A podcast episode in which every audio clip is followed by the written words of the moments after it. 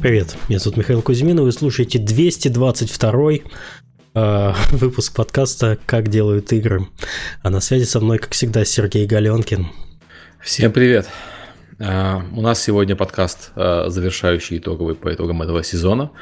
Это связано с uh, с тем, что мы хотим пойти в отпуска и съездить на E3 по-человечески. А, поэтому мы решили этот выпуск посвятить ответам на ваши вопросы. У нас в гостях а, а, практически постоянный соведущий подкаста Алекс Ничепорчик, э, CEO Tiny Build. Алекс, привет. Привет. И мы перейдем к вашим вопросам и прочим вещам сразу после рекламы. Если смотрите подкаст в прямом эфире, то задавайте вопросы в чате, мы постараемся на них отвечать тоже. Угу. А, напоминаю, что поддержать нас за то, что мы делаем э, с этим подкастом уже на протяжении более пяти лет. В этом году, кстати, 6 исполнится уже осенью. Так что, э, если у вас возникло такое желание, можете воспользоваться системой Patreon или подписаться платно на YouTube. Ссылка есть э, в описании. А за прошедшую неделю нас поблагодарил э, Ник. Я вот, к сожалению, имя, имени, отчества не знаю, но написано, что Ник. Спасибо Подкаст пойдет в школу, получается, 6 лет уже, все такое. О, скоро в школу, да, потом от мальчиков, от мальчиков придется отбиваться. Самое страшное, когда подкасту можно будет пить, Миш, вот это вот будет опасно. Ой, слушай, я первые выпуски, да, немножко это, чтобы волнение скрасить, я немножко прибухал, но быстро с этим завязал. Не работает эта штука. Просто в какой-то в какой-то выпуск я так поплыл, что мне потом стыдно было. Э, окей. Хорошо. А, также наш подкаст выходит при поддержке нашего генерального спонсора, компании PlayX. А, PlayX – это одна из 10 самых успешных мобильных игровых компаний в мире. Если вы готовы решать сложные интересные задачи и обмениваться опытом с профессионалами, ищите подходящие вакансии на job.playx.com. Сейчас компания открыта более 30 вакансий, QA-директор, лид гейм-дизайнер, а также маркетинг-продюсер и многие другие. Хотите создавать уникальные и качественные игры? Набирайте job.playx.com. А подкаст приходит при поддержке Аподел. Аподел – это платформа для грамотной монетизации мобильных приложений. Аподел помогает разработчикам встраивать рекламу, анализировать эффективность и получать максимум дохода.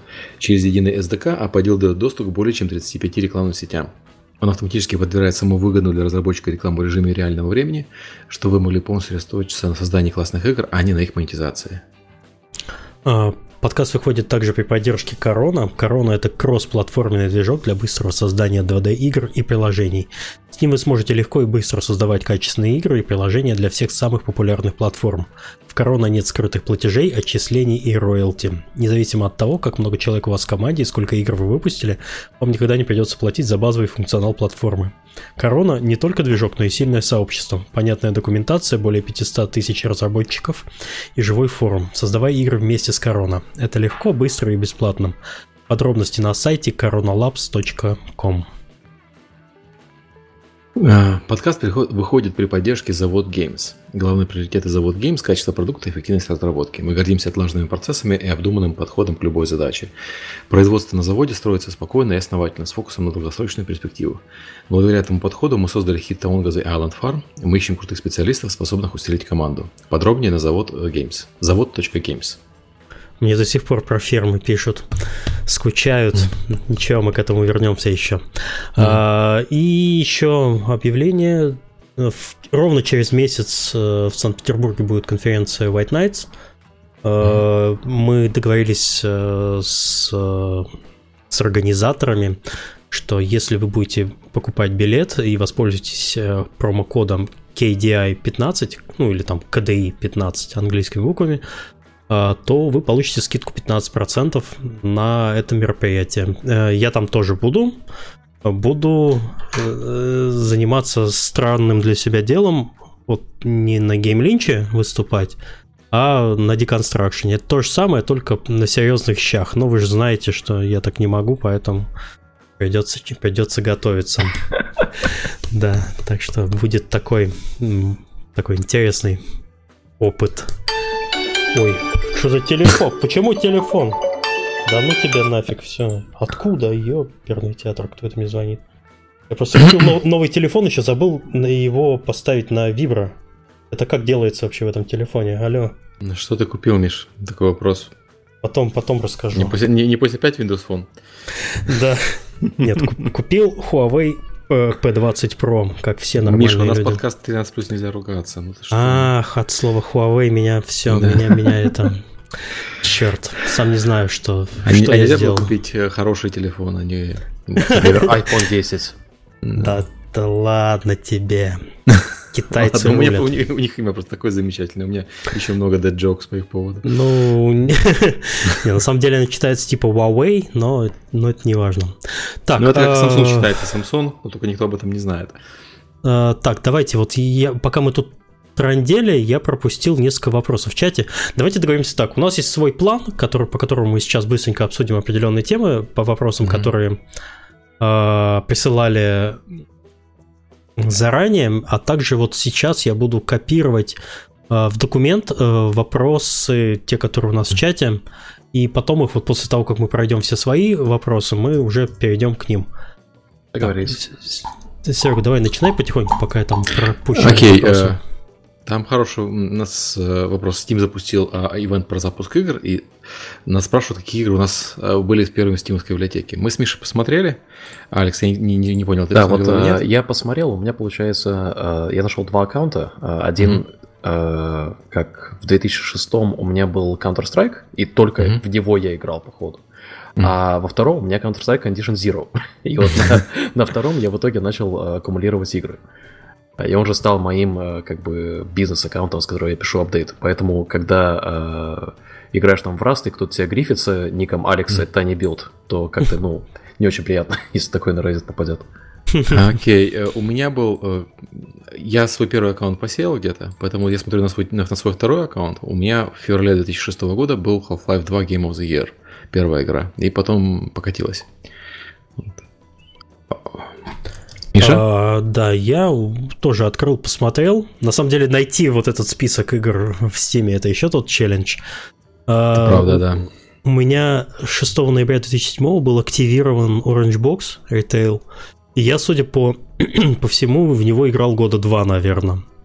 Потому что потом я, у меня следующая покупка это Left 4 Dead в 2008, но я не помню, чтобы я в него играл достаточно много. А потом Warhammer 40 тысяч, Dawn of War 2, э, тоже ритейловский, э, в 2009 году. Э, Но в 2009 году я уже плотно сидел, по-моему, на World of Warcraft, когда он там был запущен. Ну Вот, так что я вот, считайте, с 2007 там несколько лет играл только в Orange Box, в- тем не менее в Team Fortress. Мы с Серегой, кстати, Да, мы там подружились. На, на сервере Team Fortress у меня было хобби, я держал э, сервис э, Team Fortress. э, геймплеевский. в играли. ну, Да. Ну, он от потом стал геймплеевский, сначала он был просто, да, просто сервис. Вот я смотрю, что Да. у меня Left 4 Dead 3 часа на стиме, но это неправда. Я помню, что я играл сотни часов, значит, на пиратке играл. Они, нет, не на пиратке играл, у них Нет? еще не стали считать часы 2009 года. А, Поэтому, то есть, в у меня то же самое, у меня там мало часов в Left 4 Dead 1, а я в него играл год безвылазно. У меня было две игры в то в то время, Team Fortress 2 и Left 4 Dead. Я играл только в две игры. А, И в Team Fortress 2 у меня только 300 часов на написано. Ну, тоже явно там неплохо, тоже- да. Так вот, кто меня, похоже, заставил купить игру Left 4 Dead. Да, это, Сергей. конечно, был я. Да, Ну, come on, он был очень крутой на свое время. да. Первый Left 4 Dead был офигенный. Ну, ну То понимаете, я- у меня почему-то у меня почему-то в памяти не отложилось, что я в нем много времени провел. Вот, в- вот в чем дело. Это как-то нету воспоминаний совсем. Sorry, я случайно клавиатуру пнул. Так, а, нас там спра- спрашивают, что мы думаем про Steam Link для планшетов. Ну, кроме того, что его Apple забанила, и это достаточно ироническая ситуация. Почему Apple забанила, кстати, я сейчас объясню. Там люди, люди спрашивают, о, злой Apple банит Steam. У Apple есть политика. Apple берет 30% со всех покупок, которые используются на Apple девайсах. Объясню, как это работает. То есть, если ты хочешь купить э, э, подписку на Netflix и смотреть подписку на Netflix на iPad, Apple возьмет свою долю. С подписок они берут, кстати, не 30, а, по-моему, или 10, или 15%, если я не ошибаюсь. А, потому что ты совершаешь покупку на девайсе и продуктом пользуешься на, этом же девайсе.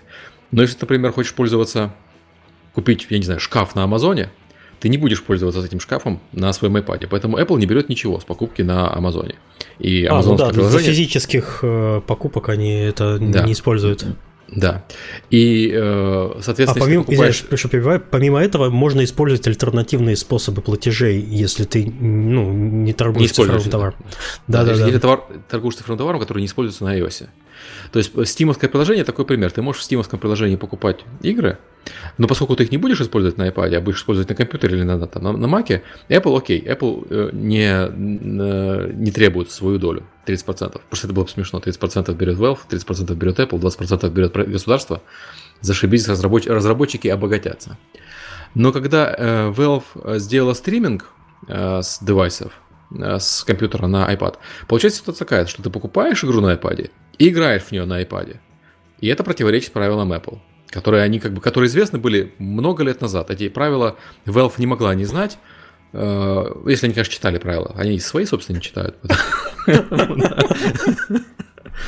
Поэтому вот это удивленное лицо, ой, как же так получилось, это очень смешно на самом деле, потому что Правила эти существуют довольно давно, с ними сталкивались много других разработчиков, и это, это не первый случай в истории, когда Apple э, э, блокирует приложение, которое было бы нормально. То есть для Steam, чтобы это работало, для них нужно было сделать одно из двух. Либо убрать оригинальное стимовское приложение из App Store, и тогда покупать игры нельзя. И тогда только у тебя получается плеер, где можно играть. Либо не ставить этот плеер. Вот все. А, Серг... а я хотел с другой немножко стороны этот вопрос обсудить. Сергей, у тебя есть Steam Link? Uh, у меня есть два Steam Link. У меня есть еще Steam машин. Они все аккуратненько лежат в шкафу. Вот, вот я только и... хотел спросить, сколько раз ты их включал. Потому ну, что... ты знаешь, я, я включил один раз Steam машину, побаловался. Не, не один раз, чуть-чуть больше. Побаловался с Steam машиной. Э, не понял, что с ней делать, выключил. Потом Steam Link я уже не включал. Первый Steam Link пришел, э, я его сразу в шкаф положил. Второй Steam Link пришел, у меня сын его взял, сын с ним поигрался, поигрался, сказал, что фигня. Вот, э, выбросил. Он себе поставил на Raspberry Pi э, мини-компьютер, его подключил к телевизору и извращается с ним, потому что на него можно и стримить, и на нем можно эмулятор запускать, и все такое. То на самом деле он мог бы и со Steam машины это все делать, но он что-то хотел с Raspberry Pi это делать, потому что не знаю почему. Ну, вот. собственно, у меня было все очень просто. Я включил его только тогда, когда их же раздавали на Steam Dev Days. Угу. Почти, ну, сколько, полтора года назад было. Угу.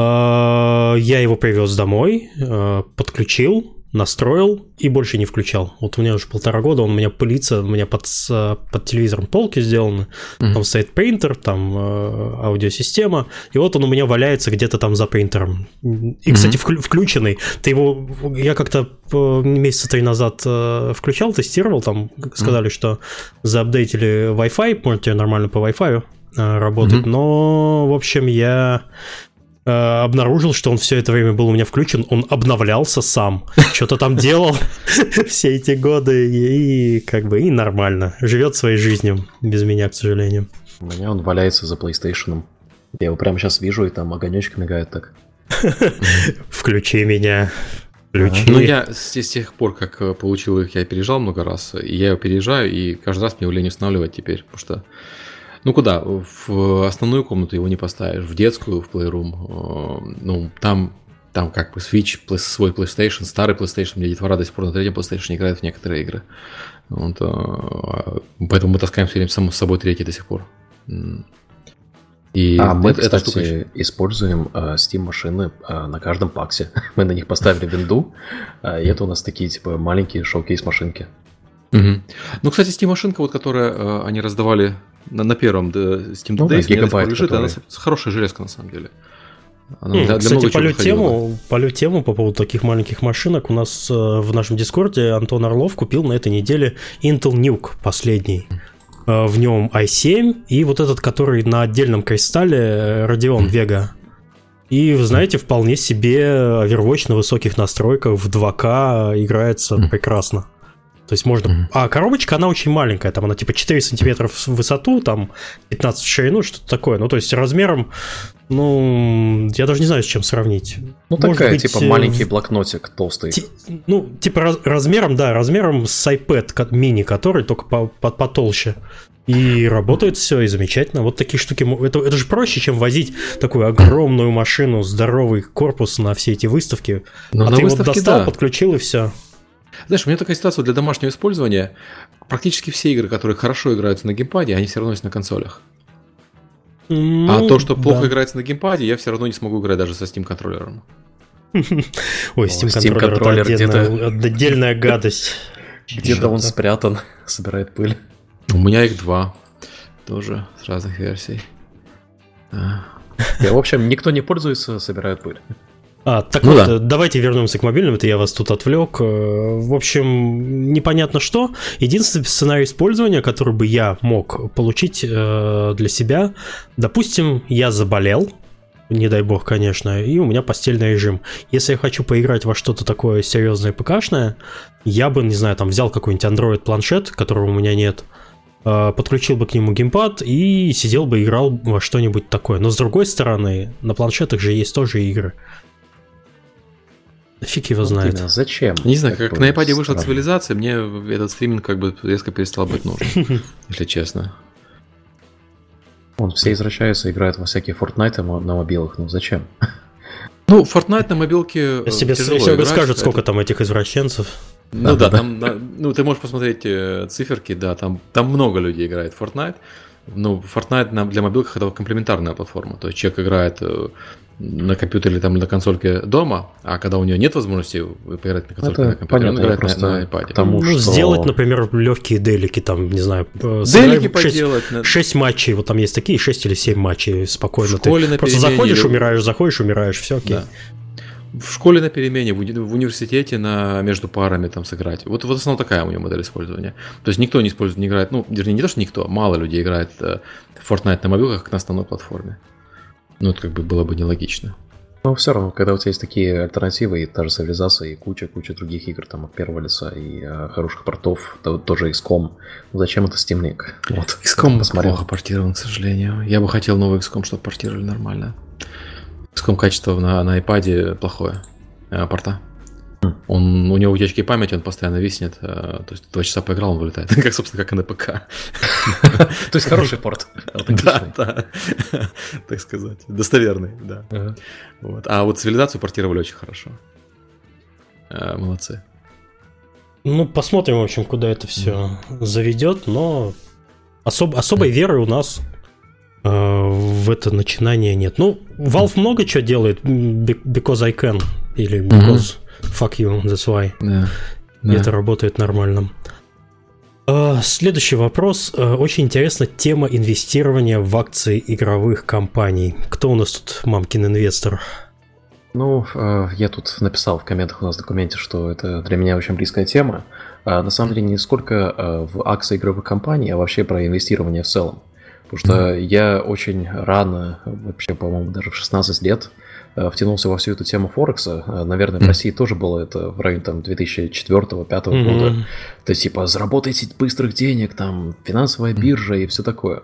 Ну и я в это дело влез. Э, у меня было что-то в районе 500 долларов, и я их превратил, по-моему, в 18 тысяч долларов за три месяца, когда евро против доллара начал сильно расти. Помните, был такой крах, а, и вот мне тупо повезло, выиграл лотерею, да? Uh-huh. И одновременно с этим, я помню, биржа, на которой я торговал, она а, была не только на финансовые валюты, а по тому же принципу плеча, я объясню, что такое плечо, ты мог покупать акции любой компании и иметь как бы в реальном времени долг, который тебе выдает эта биржа. И если это, этот долг а, покрывается твоей позитивной маржей, грубо говоря, если mm-hmm. ты купил акцию, а, ты заплатил 10% от ее ценности, и если вот эти вот 10%, которые ты заложил, если акция не падает меньше определенного, определенной ценности, и биржа не теряет денег, тогда ты приумножаешь свой выхлоп. И вот я таким образом начал покупать акции Electronic Arts, Activision и другие AAA компании в зависимости от того, как у меня ну, по Э, по тому, какие игры мне нравились. И вот тогда, я помню, я вложил в э, Electronic Arts, и у них как раз FIFA пошла очень сильно. И прямо же было предсказуемо, что каждый год. А потом вышел Battlefield 2, потом еще что-то. И вот так я э, накопил небольшой капитал и э, через э, не покупку прямых акций, а через покупку как бы гарантии. Это вот по принципу работы Форекса. Если кому интересно, можете э, мне написать, объясню более детально. Но вообще сейчас, а, так как у нас э, закрылся недавно инвесторский раунд, а, мы делали кучу ресерча на тему а, публичных компаний, которые вот а, зарегистрированы на Stock Exchange. Понятно, есть всякие CD Projekt Red, которые сейчас исключение, где там вообще ну, количество денег, которые они зарабатывают, несопоставимо с ценностью их компаний. Но очень интересно смотреть на финансовые отчеты того же Starbreeze, или того же 505 Games, или вот сейчас Team 17, которые делали Worms. Они сейчас, э, по-моему, месяц назад подали на э, листинг на London Stock Exchange. Mm-hmm. Я знаю, что внезапно э, будет э, издатель, э, у которого очень схожая бизнес-модель с нашей, и целевая аудитория mm-hmm. очень схожа с нашей. И мы будем видеть все их финансовые отчеты. И вот... Э, Ты... Так, говори. Да, я хотел сказать, что ну, у меня э, инвестиции разложены по, пока по другим вещам, но я тоже думаю насчет игровых компаний. Я, у нас много, у меня много коллег, которые э, вложились, вот как, как и Алекс, э, в игровые компании, кто 5 лет назад, кто 10 лет назад на, на рынке. Ситуация такая, что большинство игровых компаний даже сейчас все еще сильно недооценены. Ну, кроме там а, пузырей, которые... Пузырь, пузыри-то всегда очевидно видно. Но пузыри обычно на, на, фондовом, на фондовом рынке еще недоступны, поэтому ты в них вложиться-то не можешь. Это VC. А вот все э, такие устоявшиеся компании, вроде электроников и так далее, они все равно сильно недооценены, если сравнить э, то, какая у них аудитория, э, какая у них доходность человека, и по, по, сравнить их с IT-компаниями традиционными. Все игровые компании в этом плане гораздо более эффективны в э, работе с, э, со своей аудиторией и с зарабатыванием денег. Поэтому, если у вас есть э, немножко лишних денег, которые вы готовы рисковать, я бы советовал посмотреть по фондовому рынку, куда по игровым компаниям, в которые можно вложиться, в том числе и в злую корпорацию зла э, и, и, и, и насилие компании Electronic Arts. Они достаточно стабильно растут, несмотря на все вот эти вот э, штормы против них. Вот конкретно с э, Electronic Arts и с любой другой большой компанией я бы всем рекомендовал посмотреть на э, ежегодные франшизы, которые у них есть, mm-hmm. которые стабильно приносят деньги. Потому что Electronic Arts, он построен реально на FIFA. Ежегодный выпуск FIFA для них это хлеб и масло. А с Activision, с момента, как они реали... выпустили World of Warcraft, они, по-моему, были первые на рынке, у кого была миллиардная в год франшиза который mm-hmm. миллиард э, долларов в год приносит.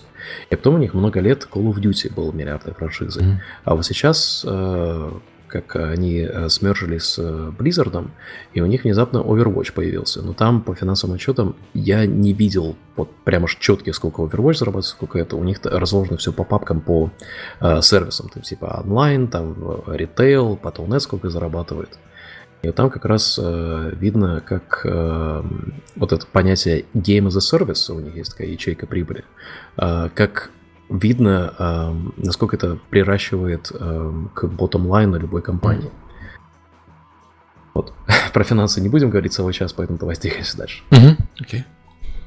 А там же от тебя следующая новость про Альфу а, Гравьер а, Да, да, вот мы на прошлой неделе в четверг запустили долгожданную, э, сделанную потом, кровью и э, слезами разработчиков Lazybar Games э, Graver Keeper.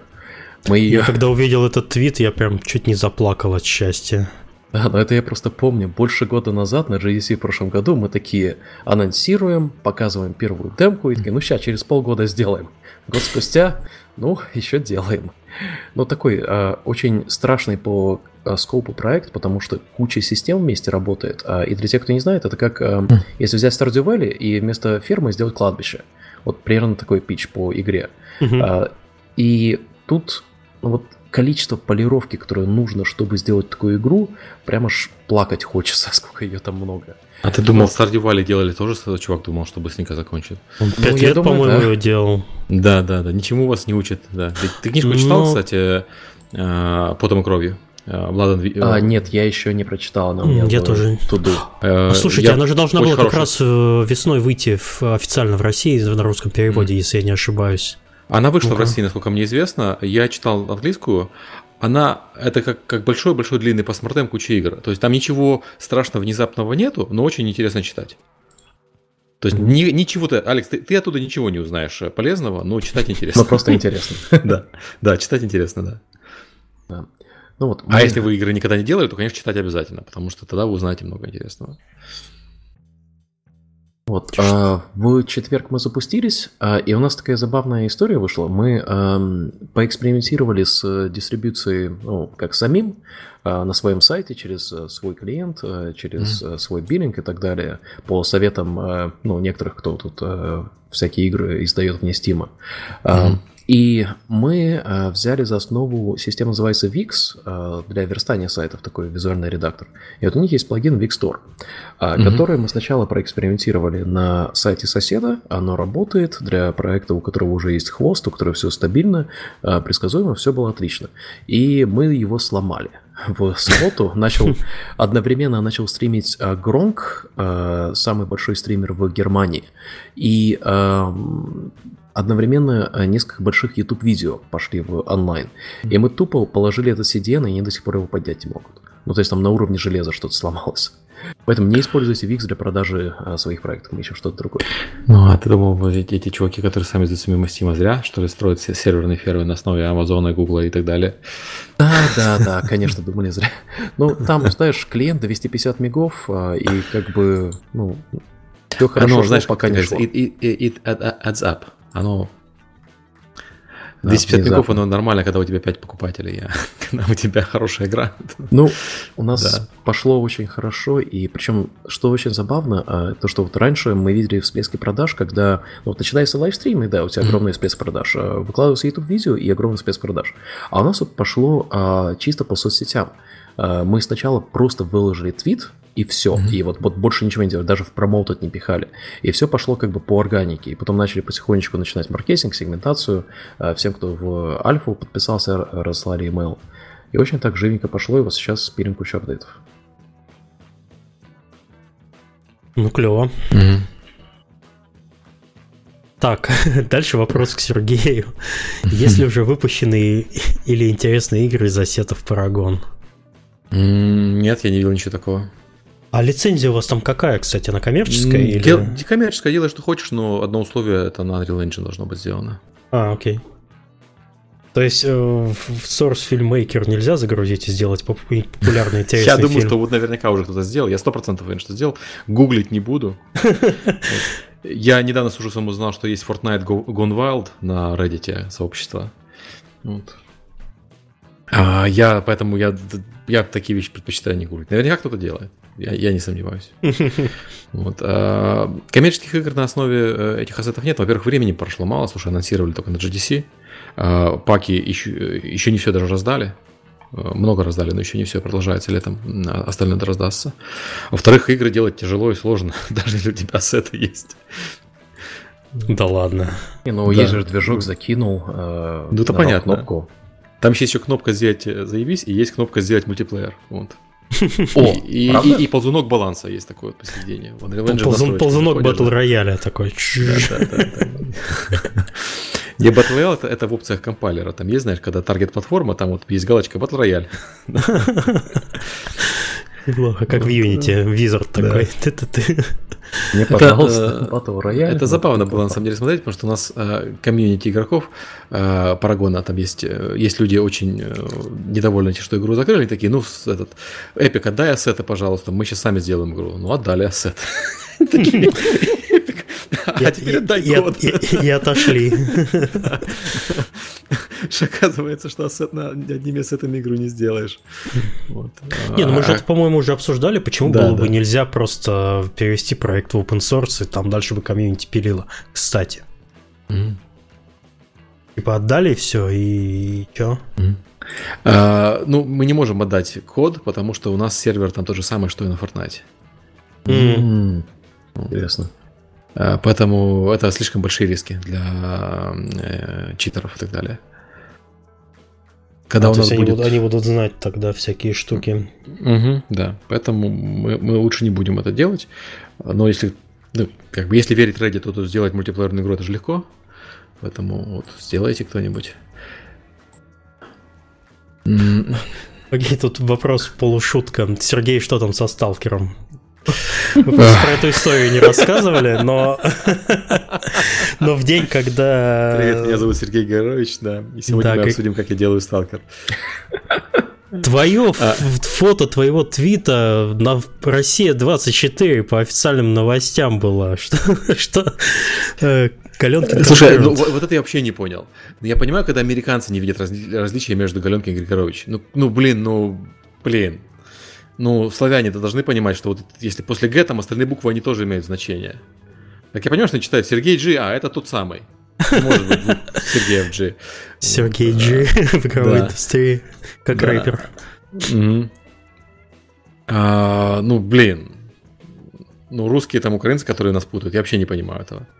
Мне приходил чувак вычитывать, э, э, этот, скандалить, почему я делаю этот э, Господи, он к чему-то придрался, что-то ему в сталке не нравилось. Он мне написал такую длинную телегу о том, как так можно, и они меня будут бойкотировать и все такое. Я такой, окей. Молодцы. Ура. Да. А, это, это было забавно читать, потому что он утверждал, что он фанат Сталкера и э, с первых частей следит за игрой. Ну, как бы, если фанат, то должен знать фамилию разработчика-то. Ну, это понятно, на все эти. Ну, ему ссылку дали, вдруг ты под псевдонимом да. скрываешься. И, и да, вообще... Логично. И, и, и на фото у меня специально другого чувака запостил.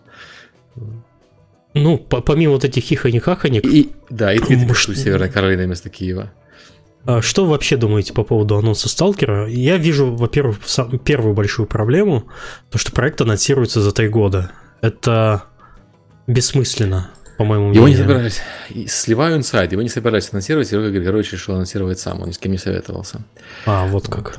А, я подозреваю, что он решил анонсировать это, потому что E3 на носу, он хочет походить по издателям, поторговаться. И лучше начать торговаться заранее, чем ну и показать, какой хайп есть, э, который показывает да, да. силу бренда моментально. Потому что когда Кодзима да. ретвитит, ну это, конечно же, там угу. сразу же другие условия. Да. А, я думаю, это, связано исключительно с этим. Там икон не валялся в игре. То есть, когда люди начинают обсуждать, что там, как там, там икон не валялся.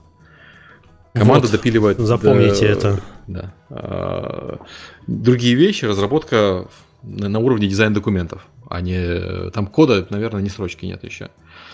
Что-то похожая история с корсарами акеловскими, вот, которая была недавно. Ну, там у них арты хотя бы были. Хоть что-то. Хорошо. Я такой да. полушуточно ходил по Девгаму, типа, кто-нибудь знает, как там выйти на разработчиков Сталкера, купить хочу. Тут приходи в подкаст, поговорил он с разработчиком да, Сталкера. Ага. Да, что, да. Да, да, Сережа, Алекс, продашь? с удовольствием продам, не проблема. Да? Ну давай, это заметан да. на подкасте. Угу. А, не, ну там команда хорошая на самом деле, которая его делает. Э, Понятно, что у Сталкера тяжелое наследие о том, что он всегда задерживался и так далее. В этот раз, я думаю, будет получше, потому что у них опыта побольше э, за, за все это время накопилось. Ни, ни, ни одна, ни две выпущенные игры уже. Ну, и... Э, подожди, извиняюсь, про это был, про это было как раз очень много копий сломано, что в команде э, JC Game World не осталось людей, которые умеют разрабатывать э, шутеры. Последний проект, который они делали, это были казаки, довольно спорные. Казаки? Слушай, ну это опять-таки, это люди смотрят со стороны и смотрят неправильно. Mm-hmm. Люди смотрят со стороны и говорят, а, ну да, казаки, это казаки делают другая компания вообще. Они влились в JC, как и вот эта команда, которая сейчас делает Stalker, она как бы влилась в JC. Но это ребята, которые отдельная студия. Вот. Э, казаки, по-моему, Unicorn делали э, Games. Они до этого делали стратегии неоднократно. Mm-hmm. Просто они okay. договорились, э, им Женя пришел работать, они договорились про бренд, потом они ну, поставили там JC как разработчика, чтобы э, сохранить, так сказать, преемственность. Ну, Григорьевич на, на этот счет, он очень везде хочет, чтобы везде был JC, а не, э, так сказать, условно подрядчики. Э, и ну, нормальные казаки получились, на самом деле, ремейк. Кстати, э, вполне достойный ремейк. У них на старте были проблемы с э, багами и с прочим. Я в... Но а потом они я уже перестал следить за проектом. Они очень, очень, очень достоверно сделали ремейк, очень честный со всеми, со всем баглом. И вот, это, ну, и вот эта команда, которая делает Сталкер, они делали шутер до этого. И они, некоторые, некоторые из там людей работали, собственно, над оригинальным э, Сталкером. Э, некоторые новые, но шутеры они делали. Опыта у них больше сейчас. Понятно, что там ядро команды, оно ушло в 4A Games, и оно, они делают метро, и метро офигенный. Вот, но эти новые ребята, они тоже с опытом. Так что я бы не, не, не списывал их там со счетов. И вот эта вся э, аналитика, когда люди в интернете делают, вот это, конечно, очень смешно, когда люди, а, ну это же делает та же команда, которая делала казаков. Даже в оригинальном GC команда, которая делала казаков, команда, которая делала сталкера, были две отдельных команды. А с чего взяли, что в, новом GC они э, откажутся от этой практики? Как тебе а, такое, Илон Маск? Да, то есть это, короче, не слушайте людей, которые пишут глупости в интернете, слушайте, когда а, официально людей на подкасте. да. Ну, или людей на подкасте, да. Вот. А по поводу, кстати, конь не валялся. Если вы давно скучали по расшифровкам наших подкастов, а, здесь спустя год небытия, когда конь не валялся примерно год, э, ДТФ э, вернулся к расшифровкам. Последнее, что он расшифровал, это был вот наш подкаст про э, трудоустройство геймдизайнеров. Можно пойти посмотреть. Но в тот момент, когда они публиковали эту новость, они решили поменять движок сайта, и я, соответственно, не успел прочитать. Я нажал на ссылку, а там я Кодима, Кодима двери хорош... продает. Там хорошая транскрипция, молодцы, достоверно сделали.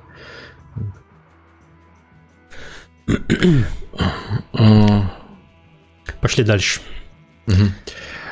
Так, э, ужасная презентация Замечательный трейлер Battlefield 5, который всем понравился и который э, вызвал много восторгов. лайков. И, э, да, да.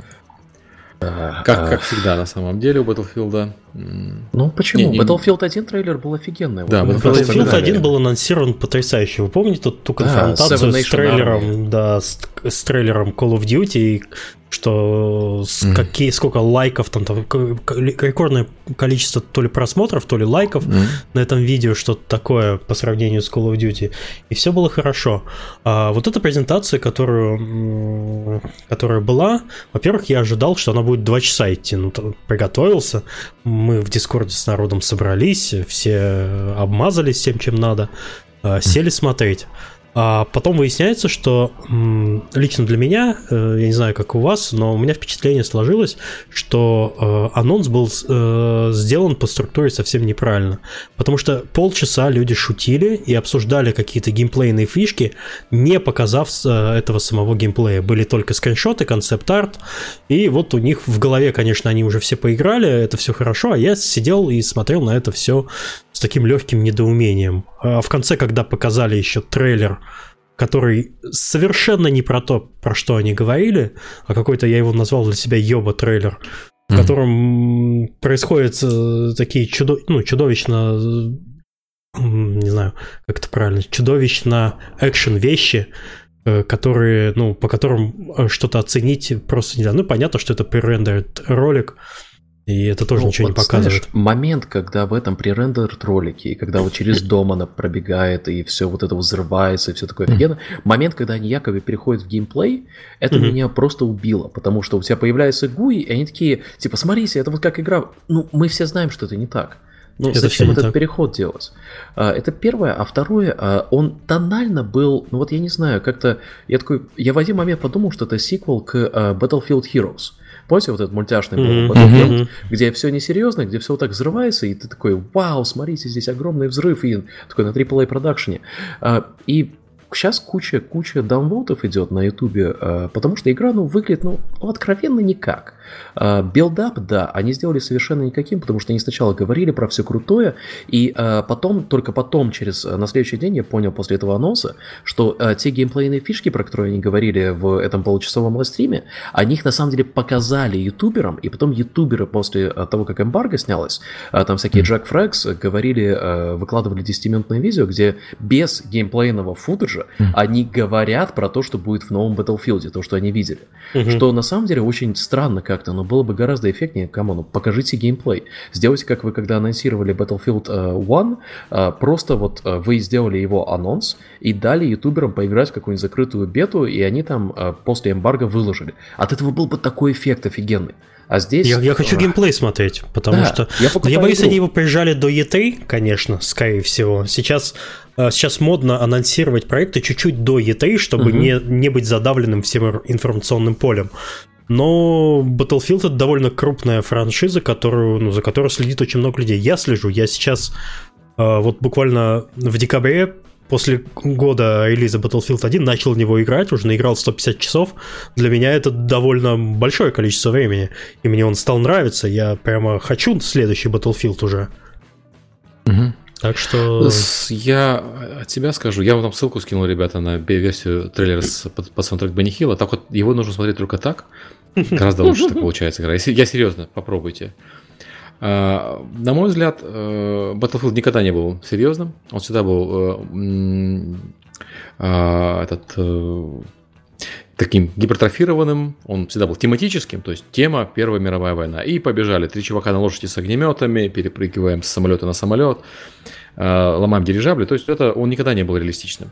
Угу. И поэтому, когда у них э, женщина с робой рукой появилась э, в этом трейлере, я такой, окей, весело, продолжаем, продолжаем старые традиции. Меня это совершенно не смутило. Меня смутило, что они действительно не показали ничего нового геймплея э, в этом ролике. И что мне, я когда в Твиттере про это написал, мне говорят, пойди посмотри, вот там чувак на Ютубе запостил разбор. Вот, вот про это я, я говорю. Блин, угу. Вот я еще чуваков на Ютубе не смотрел, э, чтобы понять, э, что нового в игре. А мне уже, понимаешь, неинтересно. Я ожидал от официальной от компании что-то увидеть, а в итоге mm. не получил ничего. Ну, смотрите, вот. на тему несерьезности Battlefield, да, я на 200% согласен. Именно поэтому а, моя любимая игра в серии это Battlefield Bad Company 2, где совершенно да. несерьезно. И Bad там, Company 2 Вьетнам. Да, да. И вот там оно просто идеально было. А вот все эти, как бы, которые в основной ветке, скажем так, да, которые вот четверка, тройка, пятерка сейчас будет, они, э, ну, они пытаются быть серьезными. Да какие, все ну, ну, господи, ну когда они были серьезными, у них там и фантастическое оружие, и мотоциклы были э, в четвертой части. Они никогда... Это, ну, то есть это можно притворяться, что они серьезные, но они не... Ну, ну, как только ты садишься и играешь в нее 15 минут, ты понимаешь, что это, ну, это, это веселая э, игра про стрельбу. Такая же, как, собственно, как Call of Duty. Веселая игра про стрельбу. Реализма у них никогда не было. Хочется реализм, есть Red Orchestra. Совершенно замечательно. Есть другие э, реалистические шутеры. Battlefield это, это, это веселые пострелушки. Это как, как, ну, я не знаю, там, э, есть, есть PUBG, который как бы серьезный. А, и вот э, у нас ситуация такая на рынке, когда PUBG как бы серьезный собрал хорошую аудиторию, но это все-таки в основном исключение. В основном серьезную аудиторию собирают веселые игры, которые э, несерьезные. Поэтому у нас Battlefield больше, чем Red Orchestra. Поэтому у нас Call of Duty больше, чем Verdun и, и, и так далее. И это нормально. То есть, это если ты на восьмой игре в серии обнаружил, если восьмая, она, наверное, даже больше, чем восьмая. Наверное, больше, восьмая. обнаружил, что она несерьезная, но это удивительно очень. Она не восьмая. Ну, слушай, ты тут мои мечты разбил. Я хотел думать, что вот так играли. В общем, презентация никакая. Надеюсь, что сама игра будет гораздо лучше, чем вот э, то, как его презентовали. Очень надеюсь.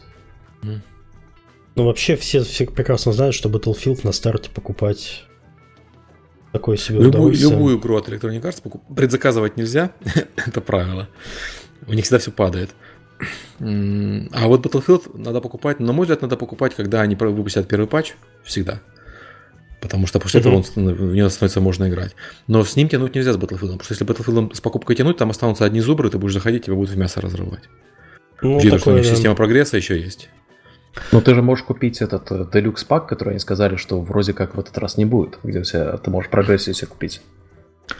Ну, в этот раз не будет возможности купить прогрессию, что для меня минус, потому что я обычно в Battlefield в предыдущих частях я покупал их позже, но покупал э, пак сразу с прогрессией, потому что он был по той же цене, что и полная игра. Я, соответственно, вливался в игру без багов, и, и мне не надо было догонять всех остальных. Так, что ну, у нас дальше? Что это сделать. А, не будет упомянут Call of Duty. А зачем вообще Call of Duty выходит в Battle.net и почему это прекрасно? Чайт Александр Друзь. А, если, если позволите, я просто работаю в компании, которая тоже не вышла в Стиме. И, и чувствуем, себя, чувствуем себя хорошо. Вот. А, на 10, на 95% безопаснее пара. Так вот, а, основная причина это не 30%, как многие думают, потому что 30% ты платишь и на Xbox, и ты платишь на PlayStation, никого из больших компаний не смущает. И мы точно так же платим а, с нашей игрой отчисления платформодержателям. 30% конечно, приятно сверху, это всегда полезно, но это не основная причина. Основная причина в том, что Steam а, не дает необходимых инструментов для онлайновых игр, для живых игр. Steam э, достаточно захламлен для сингловых игр, но если ты разработчик большой сингловой игры и у тебя хорошие отношения со Steam, ты можешь с ними договориться, они тебе дадут и промо, и все остальное, и ты будешь себя чувствовать нормально. Если ты онлайновая игра, у которой регулярные релизы контента, и у нас это релиз контента раз э, в неделю, у компаний покрупнее, у них этот релиз контента может быть раз в месяц, но он регулярный. Steam тебе не будет давать э, промо в том объеме, который тебе нужен э, для того, чтобы с собственной аудиторией пообщаться. Смотрите, ребята, у нас новая пушка, смотрите, ребята, у нас новая карта появилась. Вот, особенно потому, что Steam такие оптимизации дает на основе продаж, а у тебя инкрементальные вот эти аддоны – ну, у нас, по крайней мере, они всегда бесплатные, у многих других игр они бесплатные, и они не приводят к повышению продаж, они приводят к повышению вовлеченности игроков в игру. То есть они возвращаются. Mm-hmm. Steam больше интересны деньги, чем вовлеченность, потому что для них человек не вовлечен в твою игру, он вовлечен в другую игру, где он платит деньги, и Steam получает свои 30%. Соответственно, у Steam интересы э, диаметрально противоположны с разработчиками онлайновых игр на Steam. Они совпадают с разработчиками сингловых игр более-менее, потому что ты купил, проиграл, пошел в следующую игру играть но они совершенно, совершенно э, расходятся с разработчиками онлайновых игр. Поэтому логично, что э, Activision увел свои онлайновые проекты, а у них, собственно, других уже, наверное, нету, э, угу. увел их со Steam, потому что, ну, они бы там загнулись. Это не значит, что Black Ops не загнется на Battle.net, потому что они могут напортачить с игрой. Но шансов у него больше на Battle.net, чем на Steam. Я пытался вспомнить, какой последний такой, ну, синглплеерный проект был Activision. Это, грубо говоря, Guitar Hero, Rock Band что-то такое. Ну, они сейчас делают этот ремейк э, Spyro's Dragon. Ой, спа- ой, ой, спасибо. Обязательно в Battle.net запустите. Mm. А, а как же э, социальные функции, как же друзья и все такое? Ну, социалка у Battle.net гораздо лучше, чем у Steam. Поэтому вообще mm. тут это даже не вопрос. И более того, это социалка, к которой ты имеешь доступ. То есть тебе надо человеку сообщить о том, что что-то случилось. Ты в социалке Battle.net можешь это сделать, потому что это твоя социалка.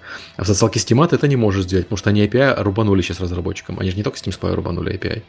Mm-hmm. Разработчикам тоже, и все.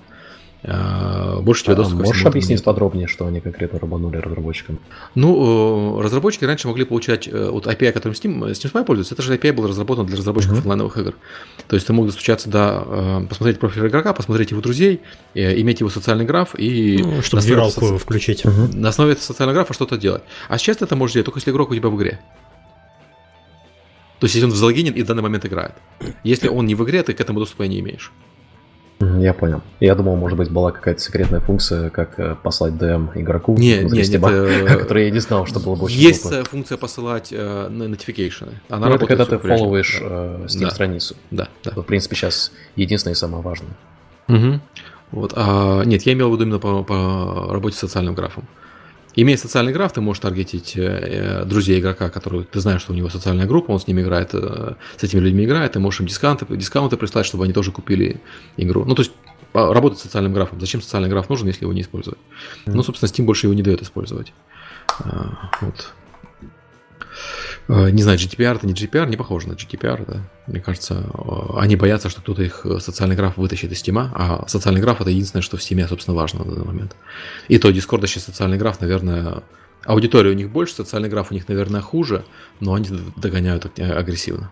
Подожди, у Discord же сколько? 200 миллионов, по-моему? Нет, 100 с чем-то миллионов. 100 с чем-то. а у Steam? 100. У Стима активных меньше. У Discord, э, у Стима активных э, что-то 70 в месяц э, игроков. И как же Discord-то выстрелил? Буквально за три года. Ну, Discord, да. Внезапно игроки любят общаться друг с другом. Представляешь, вот люди говорят про нормальный чат в Стиме. Оказывается, эта штука реально нужна. Вот. Ну, там еще повезло, что 12 Skype лет. стал э, очень проблематично работать, и одновременно с этим была альтернатива. То есть Skype перестал работать совсем на Discord. Ну, понимаешь, кроме Skype у Steam отвратительный просто э, мессенджер встроенный, и никто не да, пользуется. согласен. И Steam про это, Valve про это говорили много лет. Ну, 12 лет, наверное, про это, э, на, на это разработчики жаловались. Сделайте офлайновые сообщения, сделайте что-нибудь еще. Они игнорировали, да игнорировались, что появился Discord. Так-то все базовые функции у Steam были, чтобы с Discord, Discord противостоять. У них был чат, у них были и группы, у них был и voice чат. То есть все, что необходимо было, это сделать нормальный интерфейс для ну, всего. все, да, отвратительно. И плюс вот сейчас, например, у меня лимит друзей до сих пор э, исчерпан mm. на mm. одном из моих основных аккаунтов, и все. Ничего нельзя с этим делать. Да, это тоже совершенно дурацкая система. Знаешь, чувак, мы решили... Да. Э, да. Ну, вот, компания Valve известна тем, что они часто игнорируют э, новые тренды. Пока не поздно. Ну, посмотрим. Сейчас Discord, сейчас Discord свой магазин запустит, посмотрим, что будет. Я помню еще одну такую компанию, Nokia, которая игнорировала тренды и что, что с этим произошло? Ну, люди с девайсы меняют, э, с девайсами легче. Люди меняют девайсы по расписанию раз в два года. Поэтому ты пропустил э, тренды в течение года, у тебя вся, вся аудитория сбежала на другой девайс. Поэтому Nokia, ситуация с Nokia вряд ли повторится с, со Steam. Давайте забьем соточку, когда Discord начнет продавать игры. Через Мой 3, 2, 1. Я думаю, что через год. Я думаю, что следующей весной они начнут продавать игры. Класс. Всего, это абсолютно логично у них. Мы сейчас в Speedrunners используем э, Discord Voice Chat через их API. Вполне работает. Задаешь Мгм. виртуальную комнату, и, пожалуйста, тебе голос идет туда. А Многие проекты делали. Lawbreaker сделал, не дай, не дай бог быть упомянутым. А, Кто-то еще. Прямо полная интеграция. С, у тебя сразу же создавался, создавалась комната на всех э, сопартийцев, кто в матч попал. Мгм. И так далее и тому подобное. А качество голоса у Дискорда вполне себе очень Да, отлично. неплохое. У них, у них тех- технологически они ребята очень крутые. У них э, маленькая, но очень agile команда и очень хорошие Вспомнил про инженеры. качество голоса и понял, что я забыл включить запись. Аналогично. Э, Ну ничего, я Ну, из э, той дорожки, которая у нас идет э, в эфир, нарежу. Ладно, извиняйте, извиняйте, вот так вот мы все готовимся к подкасту. Хорошо, Call of Duty выходит в Battle.net, это замечательно. Activision заработает больше денег, игроки будут более довольны, может быть, потом еще и Destiny купят, а может еще и в Heroes of the Storm зайдут после Call of Duty. И, И, вообще и для них, знаешь, для них не, не- не важно, чтобы игрок э, покупал много игр, как для Steam. Для них важно, чтобы игрок играл во что-нибудь одно, Мгм. желательно два. Поэтому у них нет такой необходимости, чтобы, ага, игрок вот э, купил Call of Duty, давайте мы ему еще срочно продадим Heroes of the Storm и, и Diablo, и Overwatch в нагрузку. Для них Ну, нужно, слушай, ага, чек. Battle.net сейчас... Battle.net вообще покрывает практически все популярные жанры. ММО, вот я сейчас Мгм. смотрю, что там Diablo, что это? Это грейдилка, экшен. RPG, StarCraft стратегия, Hearthstone ККИ, э, HOTS Мгм. это Dota, Overwatch шутер, э, Call of Duty Call of Duty реалистичный шу- шутер. Да, Ну, реалистичный шутер. Ну, реалистично выглядящий шутер, на самом деле, ну конечно, да. Де- Destiny 2. То есть непритязательный игрок может вообще больше игр не покупать. Я в тот же Warcraft, когда его купил, я, по-моему, три года м, других игр не видел. Мгм. Вполне, Ну и плюс у них себе. сейчас есть опыт с Overwatch, что ну, аудитория там вполне возможно перетечет. Мгм. А, Они да, сейчас Overwatch- сделают какой-нибудь кросс-маркетинг еще, и вообще красота будет. Перетечет временно, поиграет в Call of Duty, потом перетечет назад. Тоже нормальная ситуация, абсолютно перекладывание аудитории из одного, из одного проекта в другой. А, Ну они же нажали кнопку а, сделать Battle Royale. Ну да. Ну вот. Ну, я, мне, кстати, на, на Call of Duty Battle Royale интересно посмотреть. Я бы лучше на Battlefield посмотрел, если честно. Но они сказали, что им- они интересуются, но и, возможно, будет, но не сейчас. Вот ты знаешь, я об этом думал, когда анонсировали Call of Duty новый, а там же они сказали, что будет у нас Мгм. Battle Royale режим, там такой пререндеренный ролик, как бы, Мгм. как бы Battle Royale показали, но неизвестно. Нич- да? Ничего не показали. Они показали, Ну. что им интересно, они хотят, но у них ничего А- нет. Они сказали, что они играют в Fortnite и PUBG, по сути, и мы делаем Да, что-то да. схожее. Но вот а, ты сейчас упомянул Battlefield, а, и у меня а, воспоминания из Battlefield 2, когда он вышел. А игра там была достаточно впереди своего времени, с огромными Мгм. уровнями, и очень похожие ощущения были, а, вот это вот ощущение роуд-трипа, когда ты в PUBG, Мгм. а, идет круг, и тебе нужно вот на определенную цель. Battlefield 2 это было еще 2005-2006 год. Вот я помню, что меня Battlefield 2 вытащил из World of Warcraft. Благодаря Battlefield 2 я не провел 10 лет в Ваве, как э, большинство моих друзей. Я не знаю, хорошо это или плохо. Но э, с Call of Duty э, мне очень нравились, по-моему, это два или три года назад, когда они в первый раз был этот футуристический с Кевином Спейси. Джетпаками? Да, да, да, вот где у тебя... э, Аудитория в- ненавидит джетпаки Call of Duty. Они ненавидят, а мне очень нравился. И потому что я, я в Tribes э, играл. Если ты обратил внимание, у них в последнее время они, э, есть такой термин э, foot on the ground, э, on the ground. Это они, что у нас не будет джетпаков, честно, пионерская, не будет джетпаков. Аудитория очень не любит джетпаки в Call of Duty.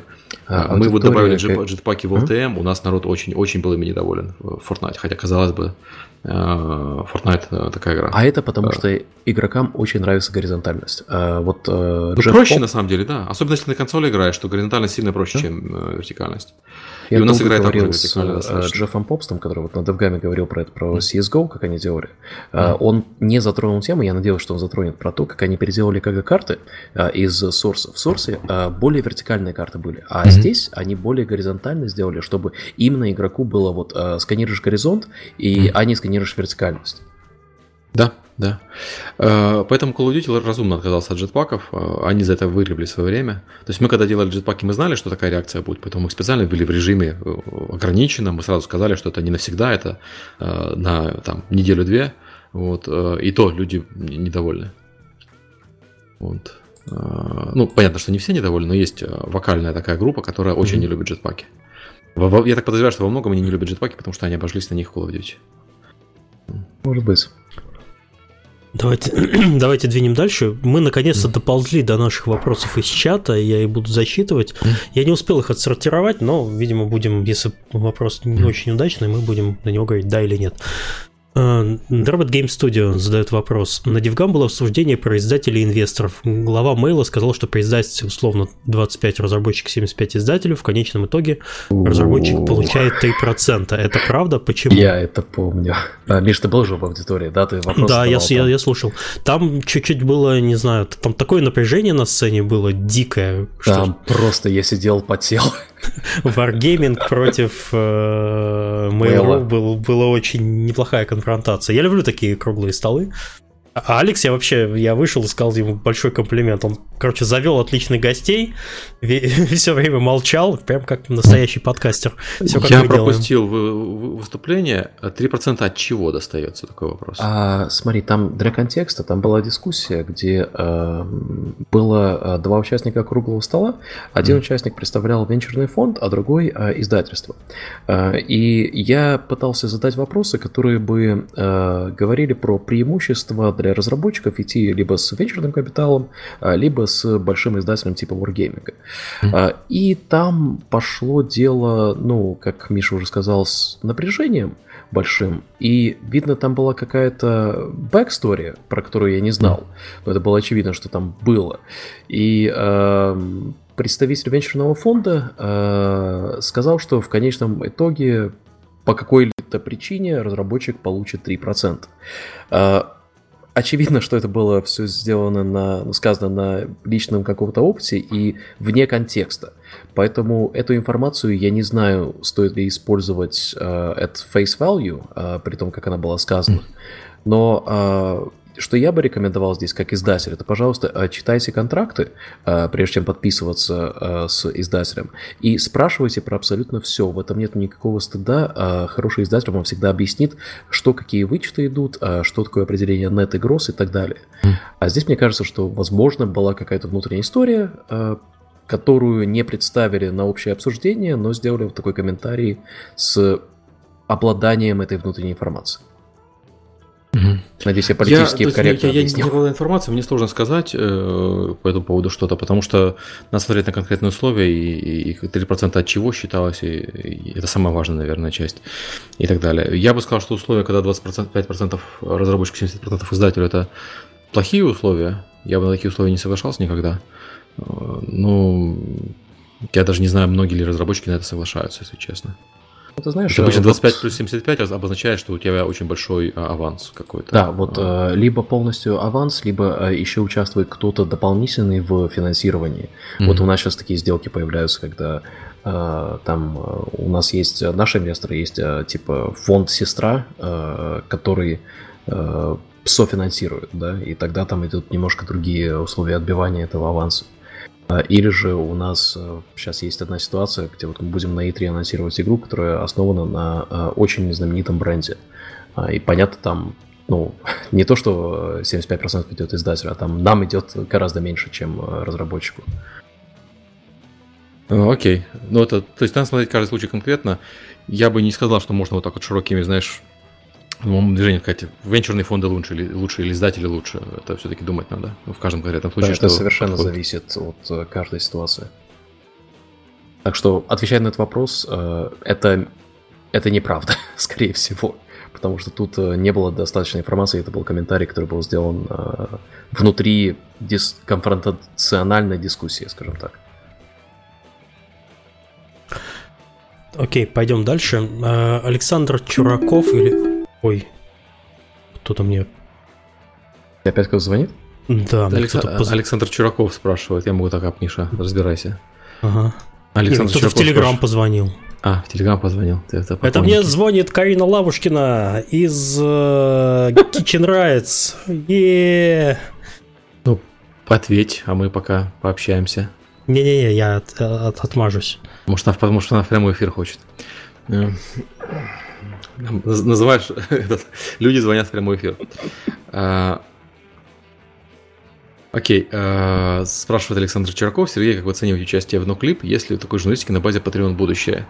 А, Ноклип это был подкаст и подкаст, который каждый раз они берут одного гостя. Я был первым гостем, и они подробно рассказывают про его ситуацию. В данном случае они говорили со мной про Steam Spy и затронули немножко мою биографию и все такое. Э, ну, мне подкаст страшно понравился, понятное дело, потому что это такое ощущение, что я важный и про меня делают целый подкаст. Мне, мне это нравится, да. Не знаю, насколько это интересно слушать кому-то, кто, кто не я. Э, вот. Если кто-то слушал, скажите, интересно вам это или нет. Э, отзывы вроде были неплохие. Вообще идеально, вопрос... для, идеально для подкастера вообще. Не ходить в подкаст, а про тебя его делают. Класс. Ну, ну, да, приятно на самом деле, да. Второй, и очень, он очень хорошо смонтирован был, э, то есть там э, он был смонтирован как радиопередача, а не как разговорный подкаст, как мы обычно делаем. Но я так понимаю, что там это требует нормальных таких усилий со стороны э, создателей. А там один человек, по сути, его делает, этот подкаст. Вот. А если у такой журналистики на базе Patreon будущее, вот это второй, второй вопрос, не относящийся к этому подкасту, я не знаю. Я, например, я плачу ежемесячно Викитрибьюн э, деньги, потому что мне очень интересно посмотреть, что у них получится. Пока получается плохо. Вот. Викитрибьюн, если кто не знает, это вот была попытка, э, и, ну, собственно, и есть попытка сделать журналистику без зависимости от рекламодателей, которая полностью э, открытая, как Википедия, и которая э, финансируется, ну, это не Patreon, но это по сути Patreon. А, проблема этой журналистики, на мой взгляд, а, как, собственно, во многих а, таких комьюнити-проектах, в том, что там побеждают те, кто наиболее вокальные. И у них получается такая ситуация, что есть определенные точки зрения, которые они, в которые они перевешивают. А, и в случае с интернетом, и в случае с Викитрибин у нас перевешивает очень сильно левая точка зрения. Что, ну, я бы не сказал, что плохо, это, э, это просто никак не отличается от традиционной прессы, в которой тоже левая точка зрения всегда перевешивает правую. Поэтому не совсем понятно, ну, э, в чем отличие, если э, понятно, в чем отличие финансирования, но результат получается примерно такой же, как у традиционной прессы. Это, наверное, ожидаемо. Википедия тоже э, такая немножко перекушенная в левую сторону. И для Википедии это, наверное, неплохо. Для журналистики, ну, если они говорят, что они хотели бы давать взвешенную позицию, пока что у них получается э, не очень хорошо. Не лучше, чем у традиционной прессы. Скажем так. Так, Ребята, у вас есть что добавить? Нет, я вообще все прослушал, я там общался. С Кариной? Да. Как, это же лучше, чем с тобой, Серег. Ну, я тоже так считаю, да. А, я Ты ей привет передал, надеюсь? Да сейчас. Потом. А, поехали дальше, наверное. Раз уж все продолбали этот вопрос. А, спрашивает Парадайн. Раньше был способ гарантированно зарабатывать денежку, делая флеш-игры. Если что-то такое сейчас, э, HTML5 рынок в финансовом плане умер. А, это, наверное, ко мне очень близкая тема, потому что да, я работал у тебя же был в Spell Games, э, mm. сколько я там проработал, 5 лет, и вот mm. я как раз ушел, когда э, это, вся компания поставила все на HTML5, и вот как здесь написано в вопросе, HTML5 рынок в финансовом плане умер. Э, я имел парочку забавных дискуссий э, в Москве на Тавгаме про вот как раз HTML5 и про флеш и все такое. Э, и похоже, что сейчас очень много заказов идет на Instant Games, которые тоже на основе HTML5. Э, сделаны. Э, то есть э, есть компании, которые занимаются аутсорсом, и вот у них под аутсорс сейчас идут Instant Games, и вот тот же Spell Game сейчас якобы финансируют. Они, насколько я помню, сейчас взяли несколько продюсеров новых, включая одного русского говорящего, который вот здесь в Хилверсоме, где я сейчас нахожусь, сидят, работают. Поэтому если что-то такое сейчас, на, как флеш-игры, а напомню э, слушающим, как флеш-игры работали, ты просто э, продавал лицензию на использование флеш-игры, то есть встраивал рекламу от э, издателя, издатель публиковал себя на сайте и зарабатывал с этой рекламы или э, с того, что играет на их социальной платформе. HTML5 должен был быть таким же на мобилах, но, как мы все знаем, э, если я владею мобильной платформой, я вряд ли разрешу, чтобы в моем браузере могли обходить мои платежки.